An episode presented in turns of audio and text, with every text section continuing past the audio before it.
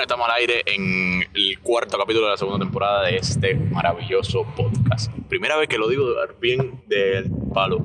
Te lo juro, primera vez. Esta, esta intro yo siempre la repito como 10 veces. Primera vez que la digo bien. Bueno, señores, eh, este podcast es un poco especial. Hemos venido aquí a contar un suceso especial, muy especial, que nos ha especial pasado. los huevos míos, estamos acojonados con algo que nos acaba de suceder a todos. Bueno, que nos acaba, fue en enero. ya. Sí, fue en enero. Sí, pero bueno, a pesar de que sea un tiempo, todavía duele. Solo que tú A ver, yo lo sigo sin sintiendo. Sí, tú, tú eres un A ver. afectado directo. Bueno, eh, pues, pues, es, que, es que este podcast va a tener un, un título súper clickbait así en plan, nos asaltaron, fuimos, Sí, sí, sí. fuimos asaltados por cuatro bandas. Sale mal, sale mal. Probamos meternos en un barrio peligroso, sale mal. bueno, y conmigo, como es de costumbre, se encuentra mi compañero regular de podcasting, Pepe González. Que yo me di cuenta el otro día que siempre te pre- presentaba como Pepe González, hoy va a ser tu, Pepe González y Andy Soto. Bueno, buenas Andy, ¿cómo estás? Nada, hacer.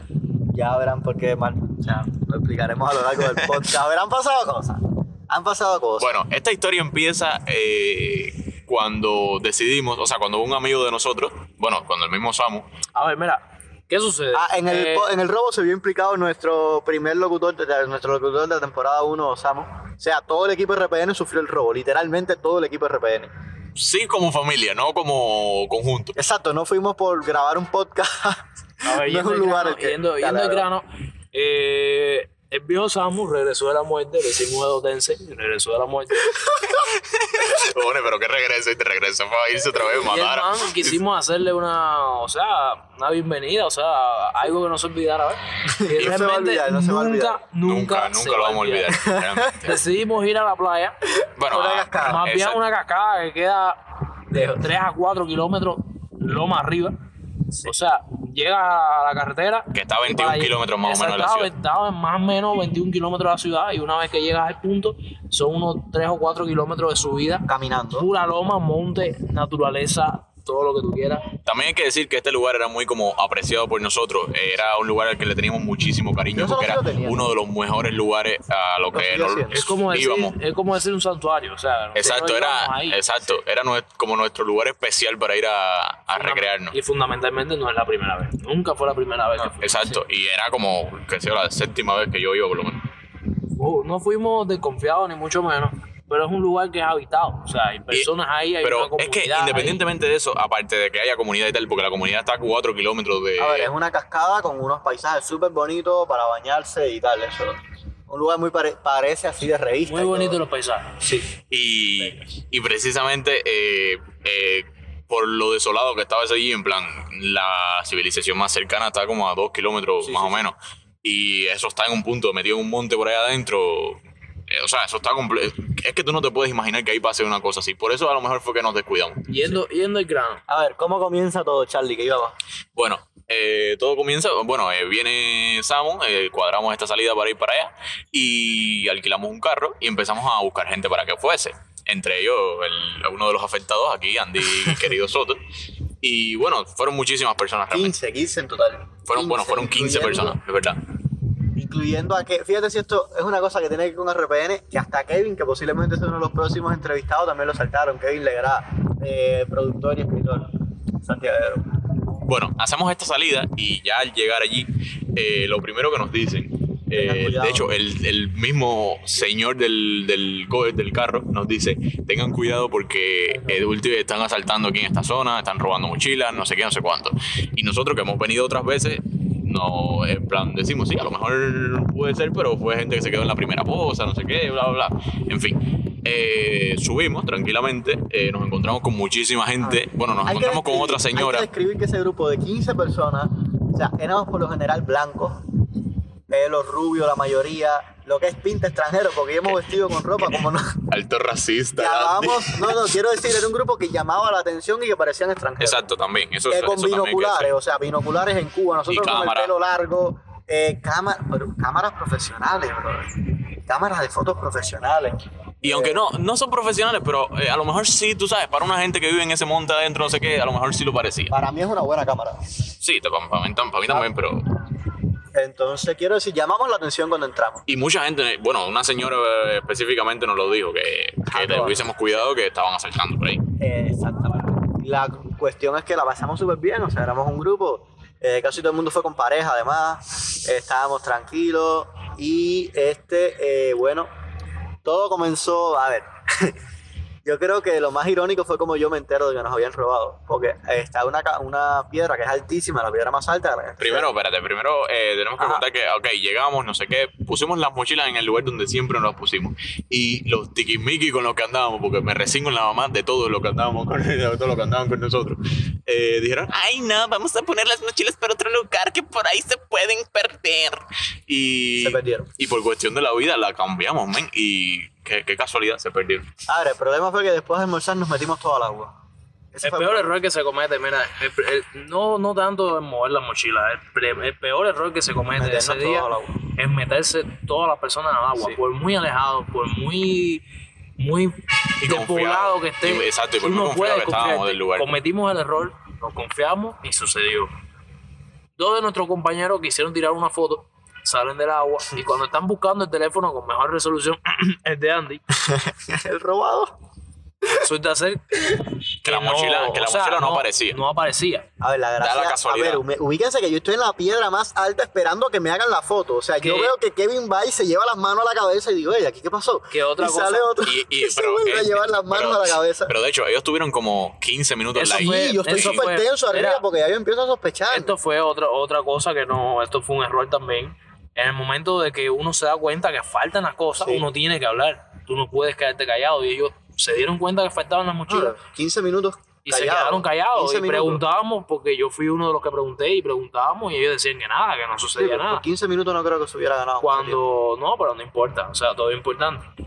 Cuando yo veo que ellos llaman a Andy, Quizás nos hubiésemos puesto buscar eh, antes, hubiésemos ganado Exacto, un poco de porque realmente el momento del robo nunca lo supimos. No, no. Quizá hubiera sido minutos antes o momentos antes, nunca lo vamos a saber, pero la cosa es que esto es un error. Cuando te roban y te das cuenta, no puedes quedarte parado, tienes que hacer algo. Sea lo más mínimo, tienes que hacerlo. La cosa es que cuando ellos empiezan a llamar a Andy, como para no levantar sospecha o algo así, lo que más hacían era levantar Exacto, sospecha. o sea, yo estaba, tener en cuenta que era una caída como de cuatro pisos de la cascada, yo me tiro. Pero ya, o sea, totalmente preocupado porque sabía que ya había algo raro. Y bueno, eso, me dicen que no hay teléfono, que se perdieron Bueno, tres que- mochilas, que entre la- la mía, la de Kevin. No, que primero, primero se había perdido nada más que tu mochila. Después salimos y. Y cada uno y Kevin, empezó a exacto. identificar sus mochilas y nos damos cuenta que faltaban también la de Kevin, uno de los muchachos que andaba con nosotros, y el viejo Samu. Porque primero Samu empieza a buscar su mochila, like, no está, no está, no está. Y yo, y yo eh, eh, oigo que Pepe le dice, mira tu mochila y no seas tan guanajo. Y él la coge y dice, esta no es. Y yo dije, ahora sí.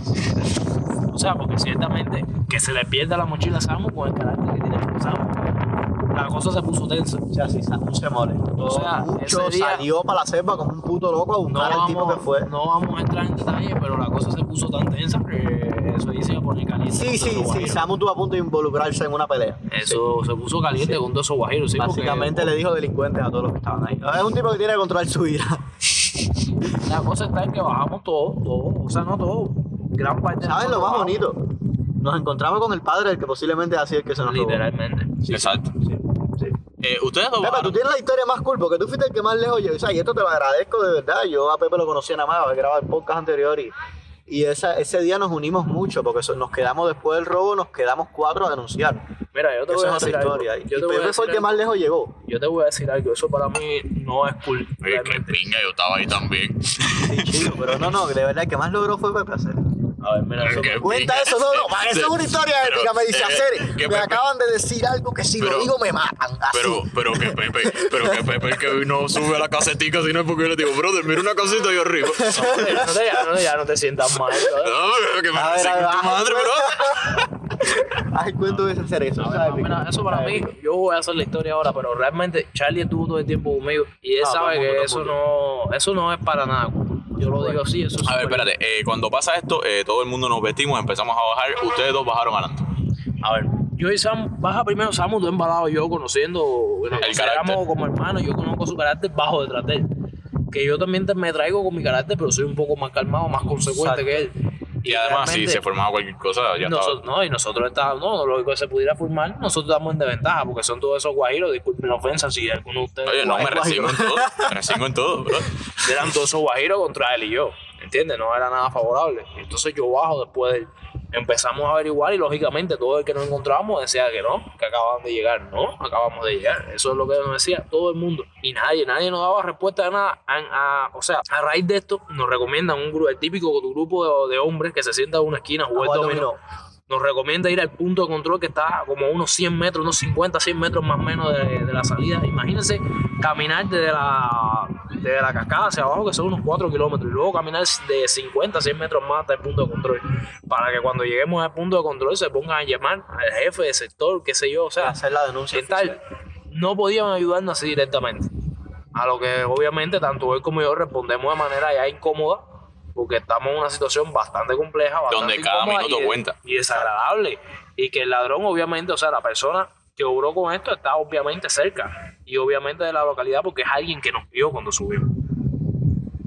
Al ponerse tan tensa la situación, volvemos hacia atrás. Llegamos hasta arriba, terminamos de ponernos la ropa, recogemos todas nuestras cosas y venimos bajando. El transporte, a la hora que habíamos acordado que nos recogiera, aún nos daba una hora con 30 minutos de ventaja y decidimos investigar por la localidad a ver si alguien lograba decirnos algo.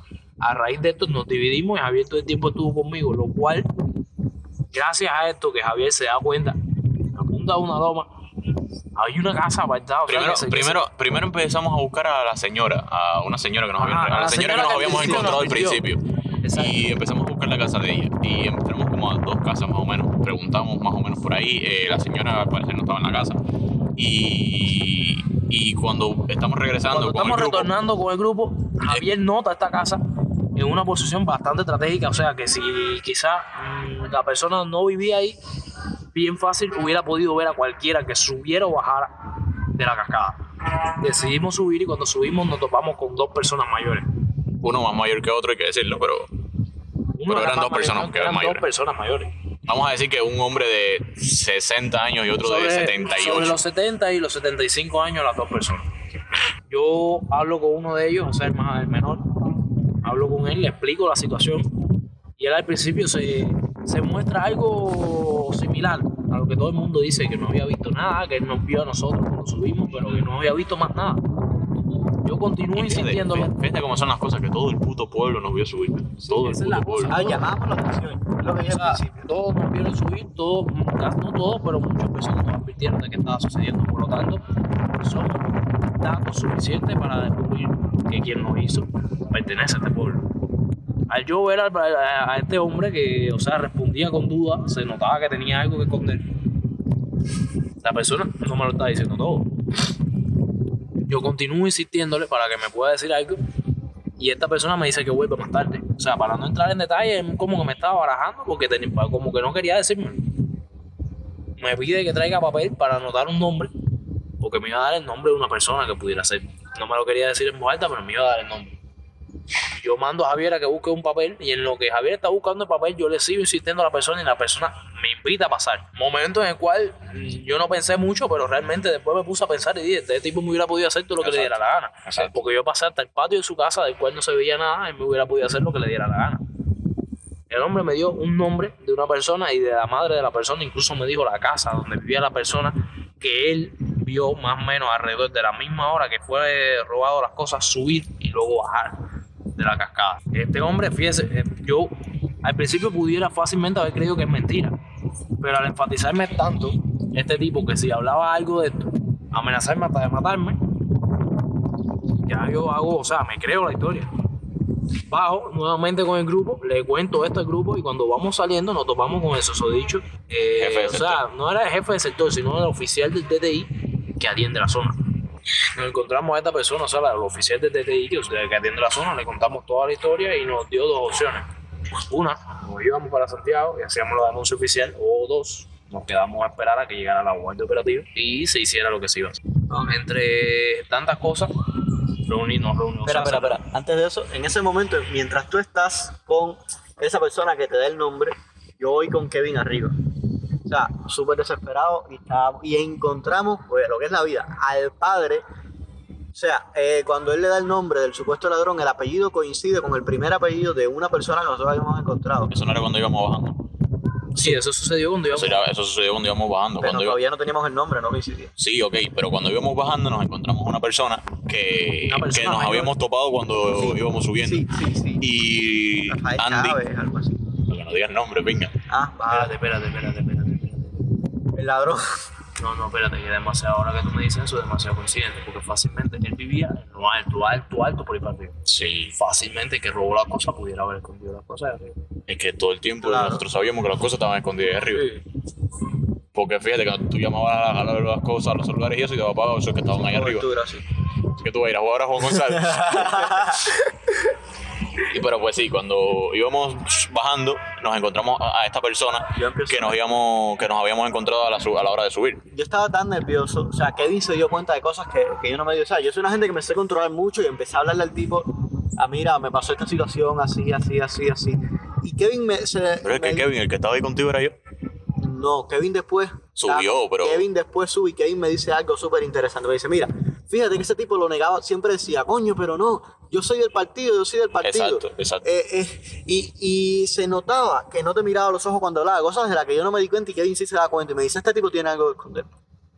Y bueno, en efecto, ya luego descubrimos que es el padre del presunto ladrón. Y que cuando le damos ese nombre a la gente del DTI, lo primero que hicimos dice el DTI. En ese mismo yo estaba pensando, en ese mismo nombre. Cuando sí, en el momento en que eh, estamos todos y yo logro darle el nombre a esta persona, esta persona me corrobora que es el que estaba pensando, o sea, que es un sospechoso que Sí. tiene. Entonces se reúnen los interesados, cuando me refiero a los interesados es la persona que fueron robados. En este caso, Andy, Samu y Kevin. Kevin. Kevin, Y el otro muchacho, el de pelo largo. Sí, pero Gabriel Pero no... se quedó, se quedó, Ok, es lo que sí. O sea, determinamos que nos íbamos, se iban a quedar a esperar a la guardia operativa. Y se quedaron hasta ahora, eso fue 11 más o menos 11 de la noche. Once y media. Que logró llegar la guardia operativa. Y fue lo único que hicieron fue tomarle declaraciones y hacer la denuncia, pero ya más nada. Mira, man, yo te voy a A hablar todo. claro. Espérate, a nivel experiencia, nos estamos saltando. Espera, a todo, espérate, a todo esto, eh, el carro ya había llegado, estaba esperando por nosotros. Exacto. Y el carro tenía que irse. El carro nos dijo, eh, resuelvan más o menos el problema, no sé qué, pero ya hubo un momento en que sabíamos que se iba a alargar y la gente se iba, se Sí, tenía que ir. nosotros acordamos que se fueran los que no tenían nada que ver y los afectados nos quedamos. Y Pepe y el otro muchacho se quedaron también a pesar de no estar afectados. O sea, y Pepe sobre todo, que era el que más información tenía, se, se lo dije en su momento y eso fue tremendo gesto de su parte. O sea, ahí al principio estuvimos, se puede decir que estuvimos bien porque vamos a esa carpa. En la guardia operativa, lo importante, la guardia operativa, que es la que hace la denuncia, estaba en una denuncia de un hurto y sacrificio de ganado mayor, o sea, una vaca que habían matado en no sé dónde. O un caballo. O un caballo que es muy irregular en esa zona. Que vete tú a saber a qué hora terminaban. Era una cosa totalmente La insegura. La incertidumbre total estaba Pero- en que la guardia operativa lo mismo podía llegar en cinco minutos que al otro día. Exacto. O en 10 horas. Pero por lo menos estábamos los cuatro, los cinco y nos sentíamos bien. O sea, eh, estuvimos haciendo chistes, nos reíamos. Eh, Fue un momento como despejar por un momento, meternos en una burbuja y, y más o menos poder relajarnos un poquito. Ya lo que pasa es que luego se van. O sea, los padres, empieza a otra. ¿Cómo tú le explicas a tus padres la situación? Empieza a llamar y oye, que nos robaron, que estamos aquí, que ya es de noche, que no sabemos cuándo vamos a virar, que... Y se complica la cosa. O sea, cada persona, cada vez que llamaba al padre era... La reacción de los padres, imagínense. Entonces ya uno dice, yo te voy a buscar. Y va como en una guaguita, y en esa guaguita se lleva a- se llevan al hijo y se llevan a dos más. Entonces me quedo yo solo con Samu. Samu, a esa hora, con el carácter que tiene Samu, yo tenía que estar controlando a Samu, de que no dijera nada, de que se calmara, de que, que aquello fue del carajo. O sea, ya esa relajación ya se había ido total. Y sí, o sea, los policías eran dos policías de campo, que eran, ah, güey, échate la jeva esta, y se ponían a, a mirar mujeres en Facebook y hablar cosas totalmente estúpidas. O sea, el nivel de la policía en esa, en esa cuestión, imagínense, policía de gente de campo, eso pasa en cualquier parte del mundo. Pero en fin, que no sentíamos ningún respaldo ni nada. Además, el miedo de que nos podían hacer algo esa gente de la zona. O sea, Exacto. estar cerca de la policía todo el tiempo, que no alejarnos de ahí, porque si no, no nos podía pasar algo facilito. Bueno, Sí, me quedo. Dando contexto, o sea, de pasar algo se refiere a que, que como ya le Tomar represalias, sí, sí, tuvimos sí. problemas. O sea, tu- A esto lo amenazaron de muerte. eh, eh, pasaron, lo amenazaron o lo advirtieron. Pero sí, o sea, la, la cosa se puso fea. Entonces, como a las diez y media de la noche llega ya la, finalmente la guardia operativa. Yo recuerdo haber estado acostado en, el- en una especie de banco de, de madera bastante incómodo ahí, con una camiseta, un short corto, o sea, corto, el short que me bañé. Ese es otro detalle. Andy andaba con un short, el mismo short con el que se bañó. Me robaron todas las ropas. Bueno, todo el mundo Sí. que todo el mundo que le A robaron con Kevin, el pobre, lo dejaron en short. O sea, Kevin fue el pobre. A Kevin le robaron el- el- la mochila, lo tenía Yo le, todo. pre- yo le presté un, un pullover, mi novia le prestó un asobuco, Sí, le dieron chancletas también. un chancleta Samu sí se tuvo que ir a pie, el pobre. A mí me. A Samu mí andaba me- descalzo con un short y un pullover. y un pullover que yo me encontré en mi mochila que había guardado de casualidad. Más. Y a, a mí me regalaron, me, me regalaron, me prestaron una camiseta, pero la camiseta desmangada de jugar básquet. O sea, y hacía un frío horrible esa noche. Y era el frío con unos zapatos de fútbol, una camiseta de básquet y un short corto, zapatos de fútbol, pero como ya que subir, yo llevo unos zapatos de fútbol sala. Y este, bueno, aquello sí fue incómodo. O sea, me acuerdo en el banco de piedra con frío, acostado así. Hasta que finalmente llega la guardia operativa, me toman declaración a mí, se la toman a Samu. Eh, un papelito ahí empiezan a escribir todo, ¿no? ¿Qué teléfono te robaron? iPhone 7. La compañerita que no tenía mucho nivel cultural escribe así textualmente iPhone con F. Todo muy surrealista. De ahí a Samus también, entonces tomó la declaración, estaba primero guardia operativa y DTI, que es ese agente. Y, di- y dimos dos declaraciones, una para cada agente, ¿no? Y el tipo, la gente del DTI, muy profesional, ¿no? Arranca un pedazo caja, escribe su nombre con un bolígrafo y me dice, mira, este es mi número, llámame. Y por aquí te vas a mantener al caso, un pedazo de cartón. Detienen a un carro cualquiera que iba pasando por la avenida para que nos dejaran, por la avenida, por la, carre, por la carretera, para que nos dejaran la casa. Y la suerte de que el tipo con tremenda buena voluntad, coño, qué pena por ustedes, le dio una sobuca incluso a Samu, ¿qué le voy a cobrar yo después de todo lo que han pasado? No se preocupen, no sé qué, nos adelantó. Y bueno, ya de ahí llegar a tu casa, ¿no? A las once y media de la noche con una ropa que no es tuya y explicarle a tu abuela que te habían robado. Pero a todo esto, eh, o sea, eh, bueno, ese es tu caso. Eh, a todo esto, la mamá de Samu se había enterado Uy, sí, Samu. y en el camino y había alquilado un carro y había ido para allá. Pero eso Dios. fue justamente en el momento en que Samu iba virando. O sea, que ella llegó allí y Samu ya no estaba allí. Dios. Y fue básicamente por gusto. No, eso yo ni lo sabía. Sí sé que a Samu se le armó tremendo enredo. Sí supe que al otro día pasaron cosas. Ok, ¿qué te dijo tu abuela? De todo. Imagínate que yo supuestamente le había dicho que no me, que me iba a ir para una peña de poesía. No. A ver, no, No. era por el que no me dejara ir a la piscina, sino por el COVID, porque estaba el COVID todavía. Ah, vale. decía, me voy a meter con 20 gente sin nasobuco. ¿Sabes? Eh, una, una cosa ya fue más parranda. No, brother, aquello fue del carajo. Imagínate tú aquella señora.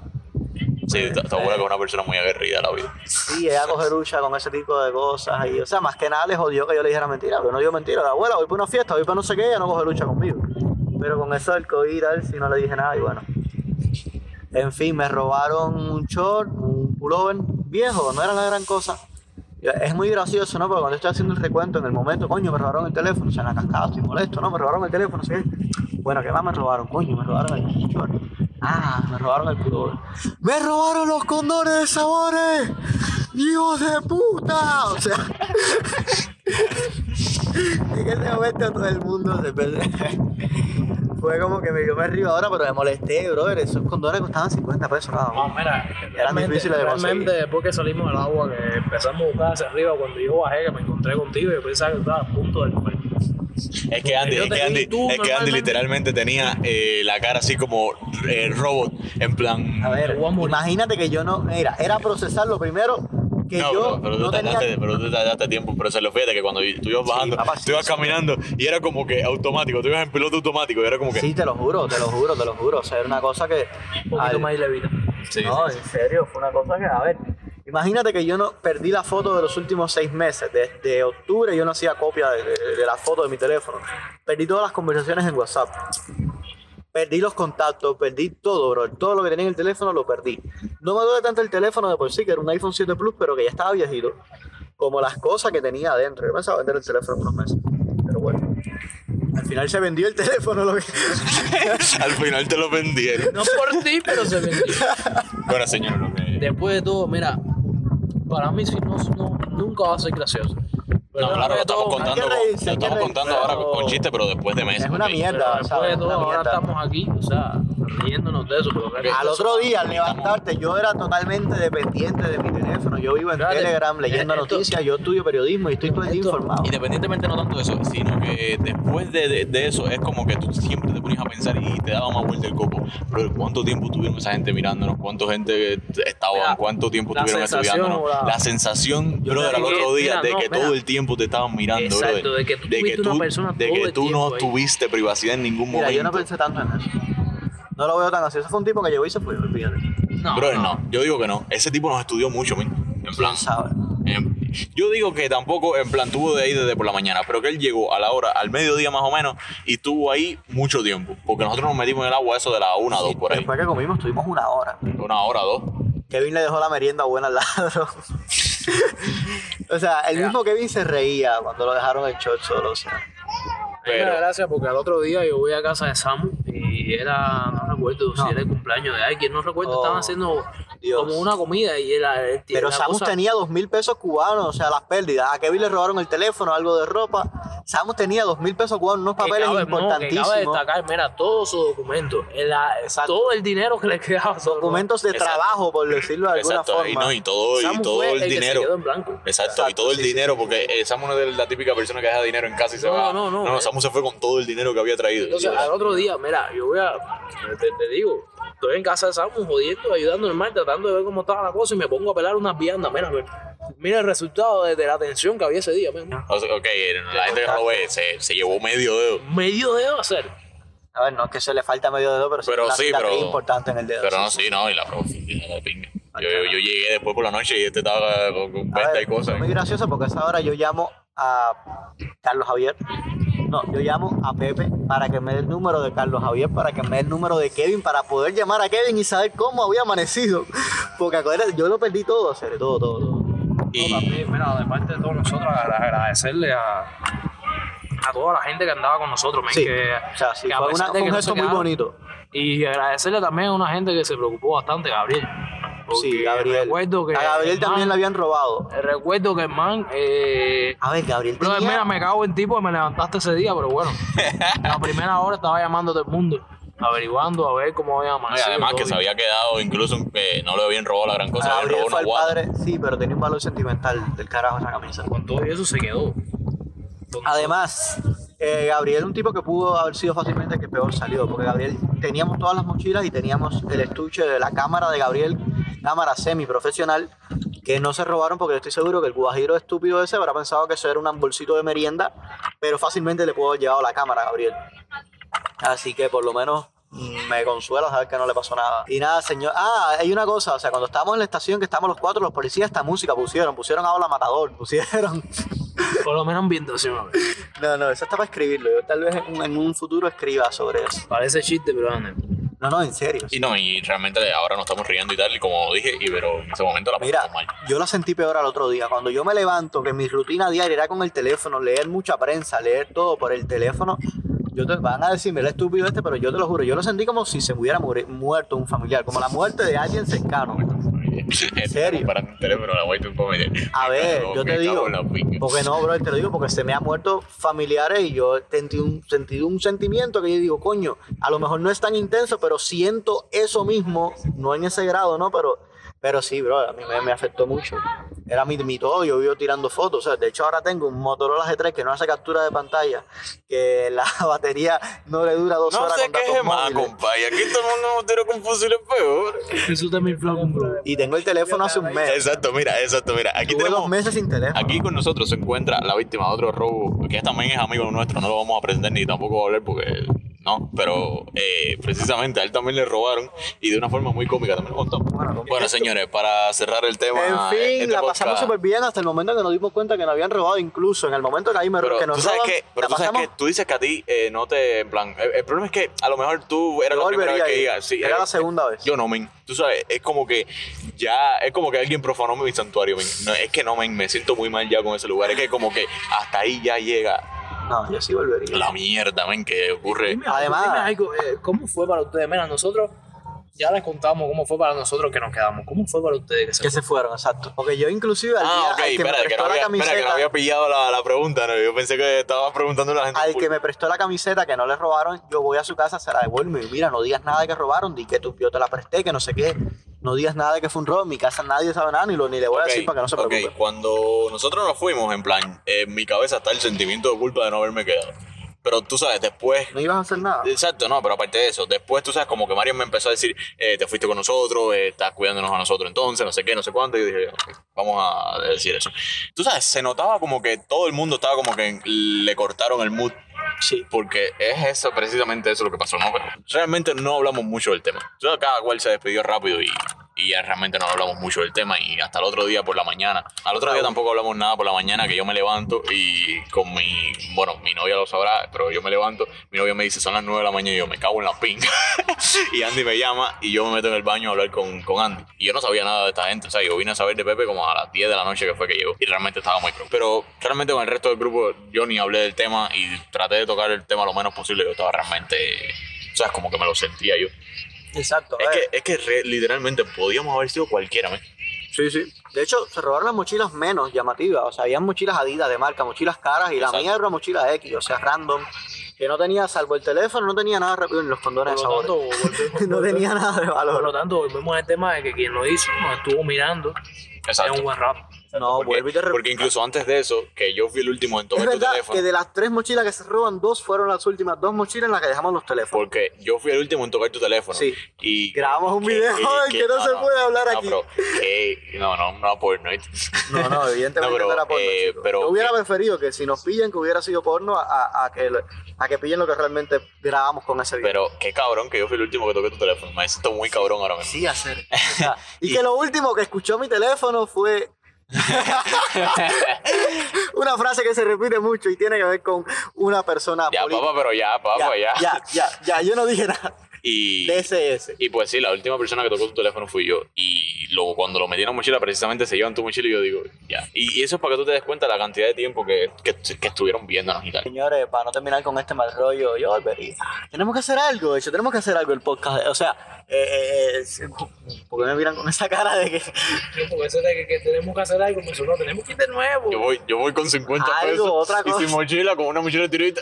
Con un hilo del- un saco de yute? con una vista y llena de hueco, llena de hueco. Es más, yo no voy. bueno, señores, eh, hasta aquí este podcast. Nada, esta fue la historia. ¿Cómo se llama esto cuando tú dices, eh, cuando tú cuentas una historia? Tell story. Eh, tiene su nombre.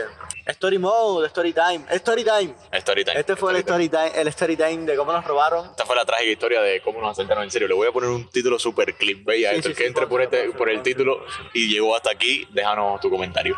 Y nada, espero que les haya gustado, que haya servido de algo, que nos hayan robado, por lo menos que se hayan echado unas risas ustedes y Primer podcast que no terminamos con una frase de mierda. Termina ahí.